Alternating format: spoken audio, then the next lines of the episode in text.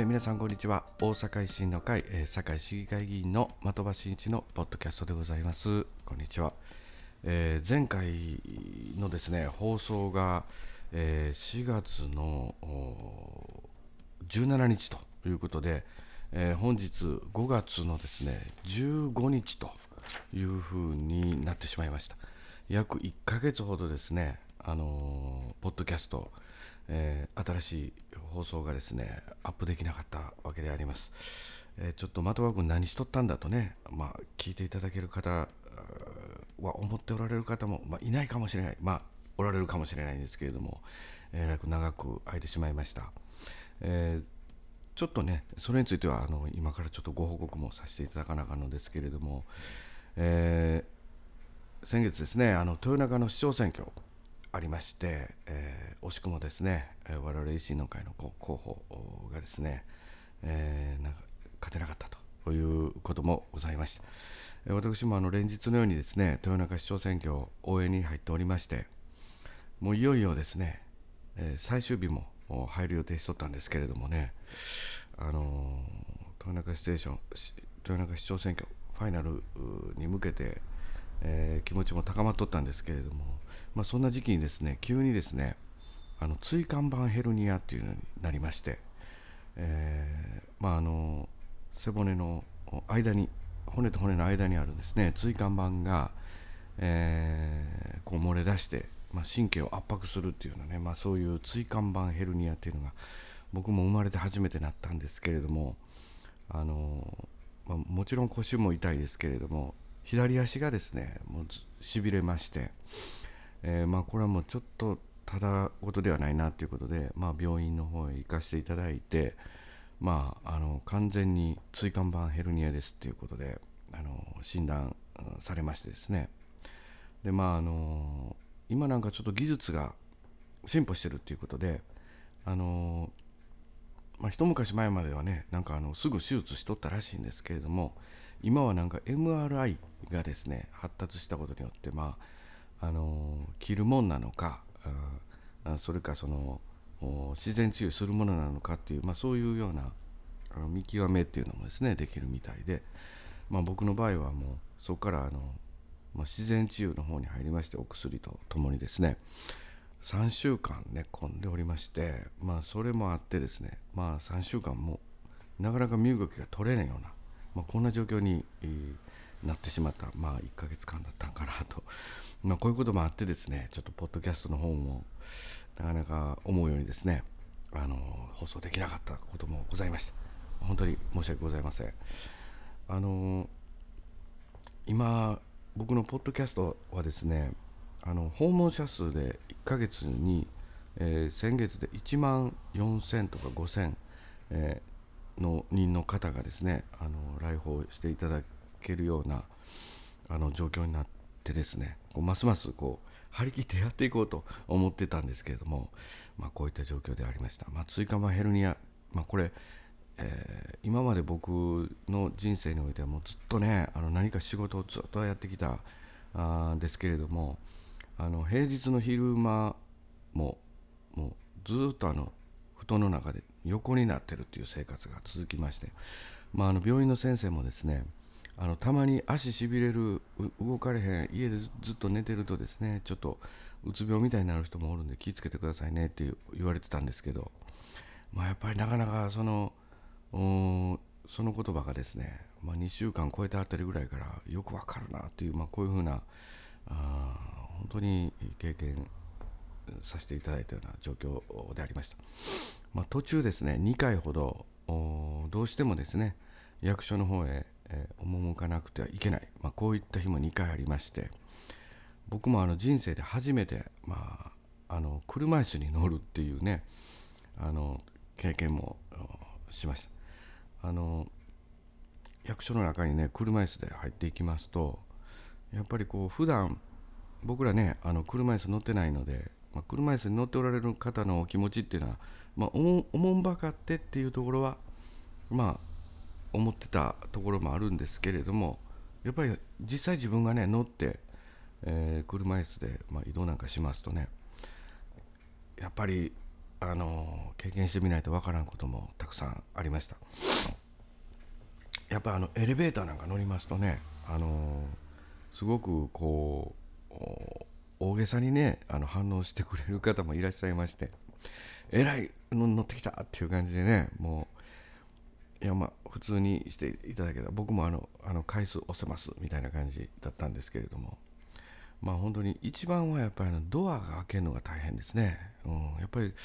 まあ、こういったところあとはあの少し、えー、車椅子から歩けるようになってもですね、えー、やっぱりちょっとしたねあの歩道の段差とかねそういった段差がねやっぱり怖いなっていうね。やっぱりあの足しびれてるっていうところもあってですね。まあこういったところでまあ普段お年寄りもですねまあこういったあの気ぃつけて歩いてんやけどこの段差でちょっとこけてんとかいうのねたまにあのお聞かせいただいたりしてまあそういった対応もすることもあるんですけれどもそういったお気持ちもすごくあのまあ頭で分かってるだけではなくてですね本当にあの実感する、まあ、そういった3週間だったのかなと、まあ、今現在はですねあのちょっとしびれは残るもののあのしっかりと歩いて、えー、歩けると、まあ、復帰もさせていただいております。まあ、あの重たい荷物のカバンねずっと持ち歩いてたんですけれども、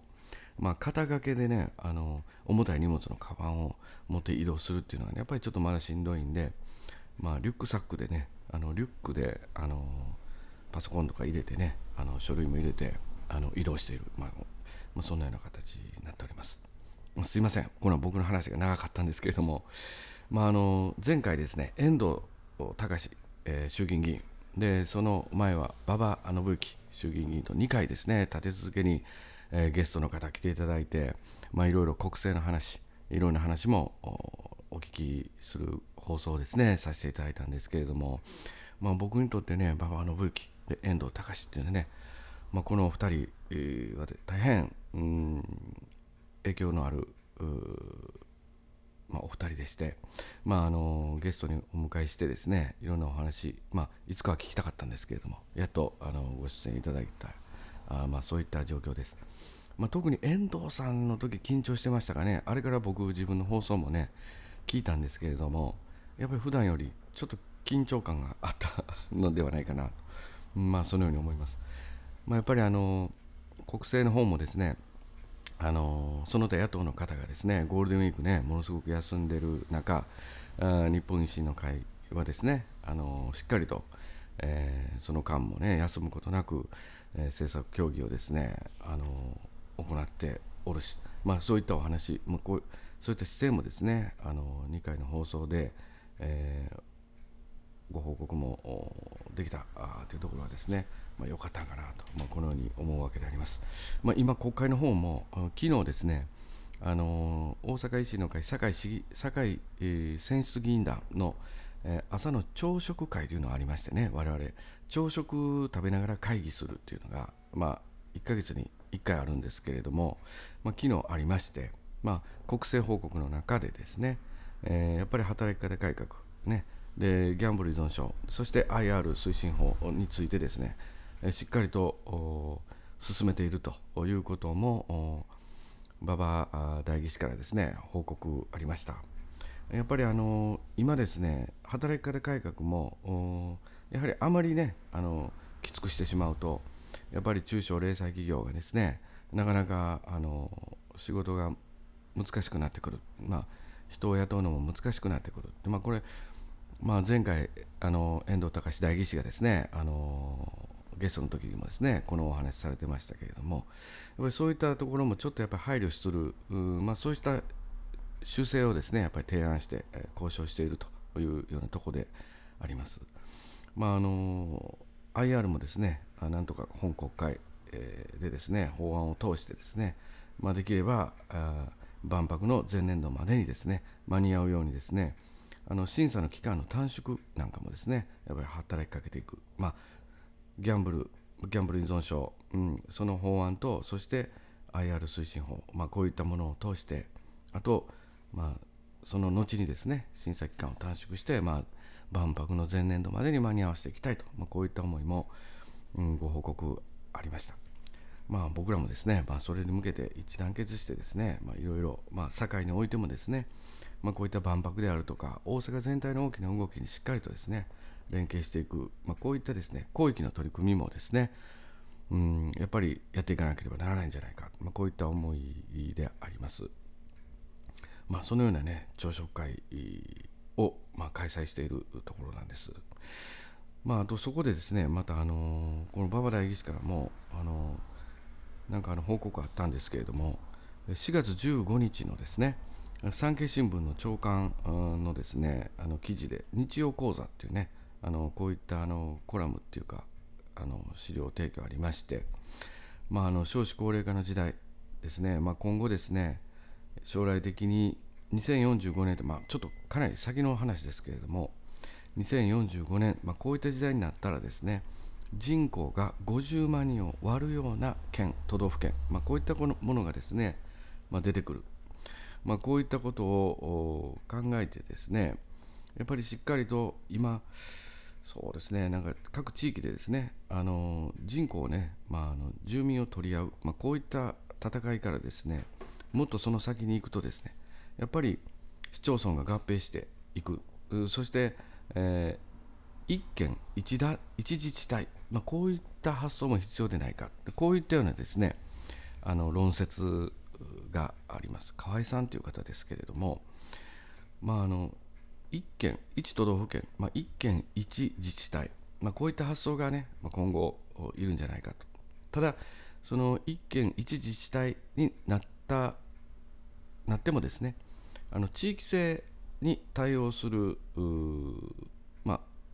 政策とか、まあ、生活ルール、まあ、こういったことはですね各地域で決めれるような、まあ、こういった仕組みも必要でない必要じゃないかということもですね、まあ、ご提案されている、まあ、そういったコラムになっております。まあ、これこそ、まあ、こういったところがですね、まあ、この先頭に立っているのが、まあ、大阪都構想ではないかと、まあ、こういった思いもあるわけであります。まあ、あの広域でやるべきこと、そして地域性に対応していくこと、まあ、これをしっかりと仕分けていく、まあ、こういったことによってですね、住民サービスの低下を防いでいく、まあ、こういったあの考えのもとにですね、大阪都構想、まあ、これからもですね、まあ、僕らも訴えていかなあかんところなのかなと思うんですけれども、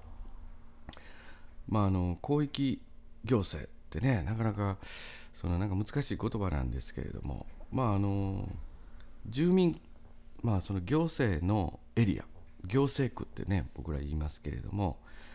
まあここからここは何々市なんで違いますよとかね、まあ、こういったところに縛られる、うんものばかりじゃないんじゃないかと、うん。まあ、だからその行政のエリアを超えてやっぱりしっかりと連携して、えー、やっていくべきところ。そして、えー、地域性によって対応していくところ、まあ、こういったところをですねやっていくっていうのが、まあ、大阪都構想の、まあ、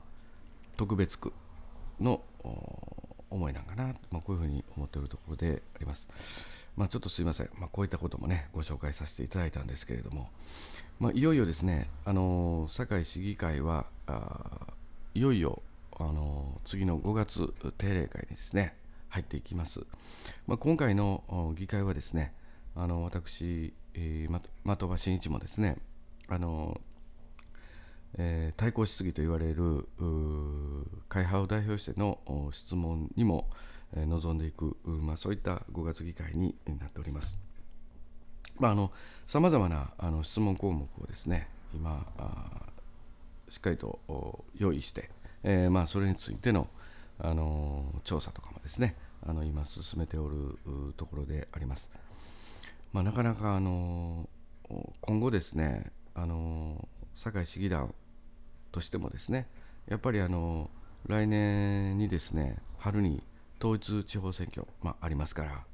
やっぱりあの市民の皆さんに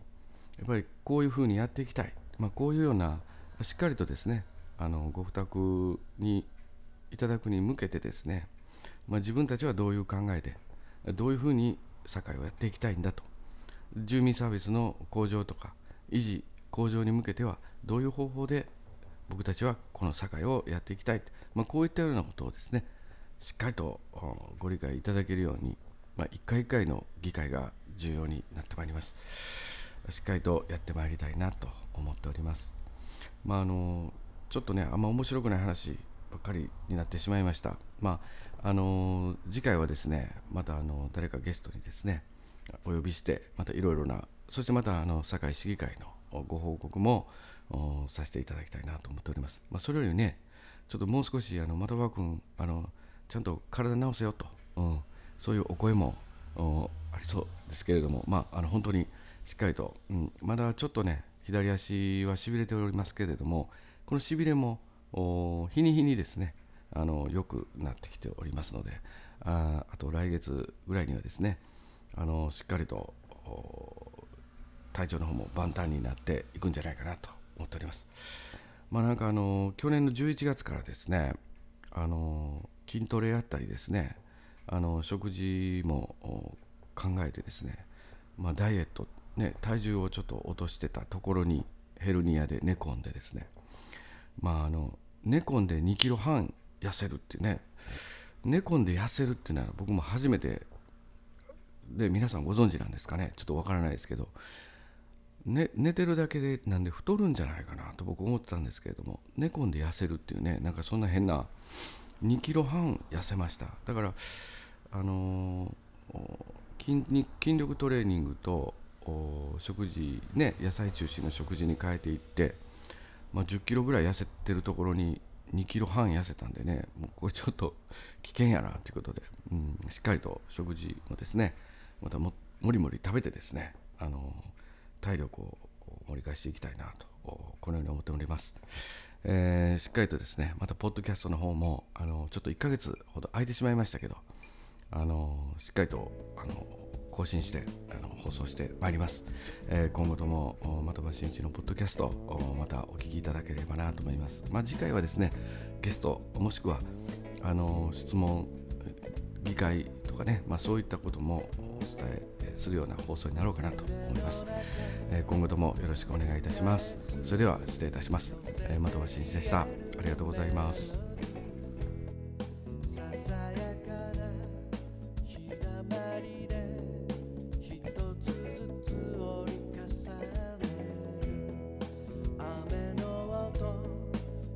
風の